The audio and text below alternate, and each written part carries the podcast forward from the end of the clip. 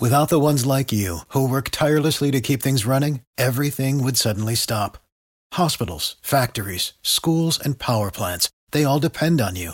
No matter the weather, emergency, or time of day, you're the ones who get it done. At Granger, we're here for you with professional grade industrial supplies. Count on real time product availability and fast delivery. Call clickgranger.com or just stop by. Granger for the ones who get it done. Este es el podcast de Alfredo Romo, 889noticias.mx. ¿Cuántas mascotas tienes? Yo tengo dos mascotas. Jazz, un perrito buena onda, y Dalí, un pez buena onda. ¿Hace cuánto los tienes? ¿Qué cuidado les procuras? Yo te voy a decir una cosa, Jazz es mi primer perro en toda mi vida. De niño nunca tuve perro eh, y este es el primero que tengo y sido una maravilla. Con él he aprendido eh, algunos puntos importantes de tener mascota, como, y te platicaba, ¿no? Cumplió siete años, hace poco, siete años en que yo salgo prácticamente todas las mañanas a correr, a caminar, a jugar con él. Alguna de esas opciones, ¿no? Siete años, ¿eh? Es más, acabo de tirar hace como un año los tenis que me compré cuando coincidió en que nos entregaron a Jazz porque lo adoptamos. Me compré unos tenis los empezó a usar para sacarlos a pasear, sacarlo a pasear seis años y ya mi esposa me dijo, ya, ya tira eso, no manches, ¿no? Porque pues sí, son, de, son del diario, como decimos. Y bueno, ahora yo espero que estos me, pues me dure ya es otro siete, la verdad. Es un perrito buena onda, ¿no? Total. He aprendido más o menos cuánto gasto en un perro en términos de comida. Qué barbaridad, ¿eh? Ahora, resulta que el señor necesitó croquetas el año pasado para perder peso. Aunque déjame decirte que le funcionaron muy bien.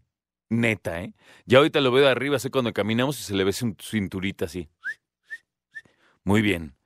Pero entre eso, entre los juguetes y un punto importante son las cuestiones médicas, no sabes qué cosa.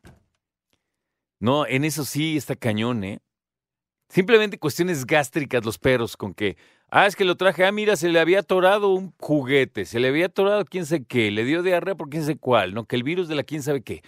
Pero, sin duda, por lo menos yo encuentro que hay partes que en primera no puedes dejar de invertir en su salud, no solo por él o por ella, porque son perritos, gatos, lo que sea, sino porque, primero que nada, está la salud de la familia.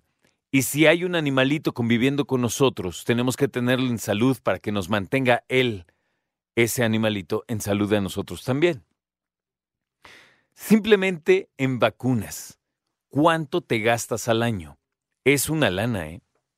Y déjame decirte, a propósito de, que me estoy enterando que hoy 20 de abril es Día Mundial de la Vacunación Animal. Claro, no nada más de perritos, sí que ver con todo tipo de animales, ¿no?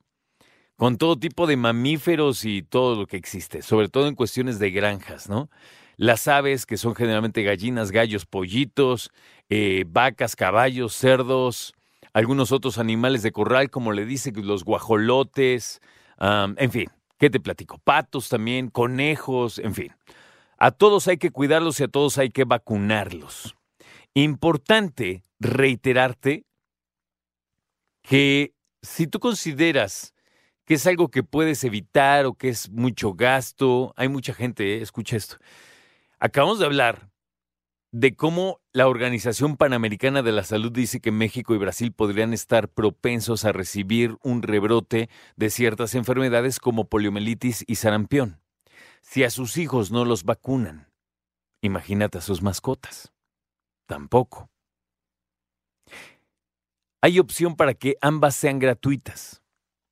Y de eso quiero platicar específicamente. Y tiene que ver con cuidar a nuestros animales, prevenir enfermedades en nuestros animales y alimentar bien a nuestros animales. Pregunta de esta tarde. Tú que tienes mascotas, ¿pagas para que los vacunen? ¿O te esperas a que lleguen las jornadas de vacunación animal públicas y gratuitas? Yo me acuerdo que precisamente Jazz llegó con nosotros en un junio, un mes de junio. Y no había cerca, por lo menos en aquel entonces, no, no veía para cuándo viniera la vacunación gratuita. Lo llevamos, ah, no, eso fue el año siguiente. Cuando nos entregaron a Jazz, ya nos los entregaron vacunado, fíjate. De hecho, pagamos las vacunas. Al año siguiente no vi para cuándo. Y ya de ahí, la verdad, yo dije, prefiero yo invertir en vacunarlo, sobre todo porque tiene que ser al año preciso, ¿sabes? Cada año tienes que renovar vacunas. Entonces, como cuando empecé a ponerle vacunas, no vi que hubiera precisamente alguna jornada Sí, le llaman jornada de vacunación animal. No vi ninguna. Entonces, pues empecé a vacunarlo yo y así se ha mantenido la cosa y yo he invertido anualmente en vacunar a Jazz. ¿Tú qué haces? ¿Tú esperas esa jornada de vacunación o pagas por la vacunación de tus mascotas? Y si es una lanita, ¿eh? Sí, es una rentita. Mira, simplemente de gastar de repente las ampolletas que se le ponen en el lomito para que no tengan como que pulgas, chinches, todo eso. No deja de ser también una rentita, ahora imagínate, ¿no?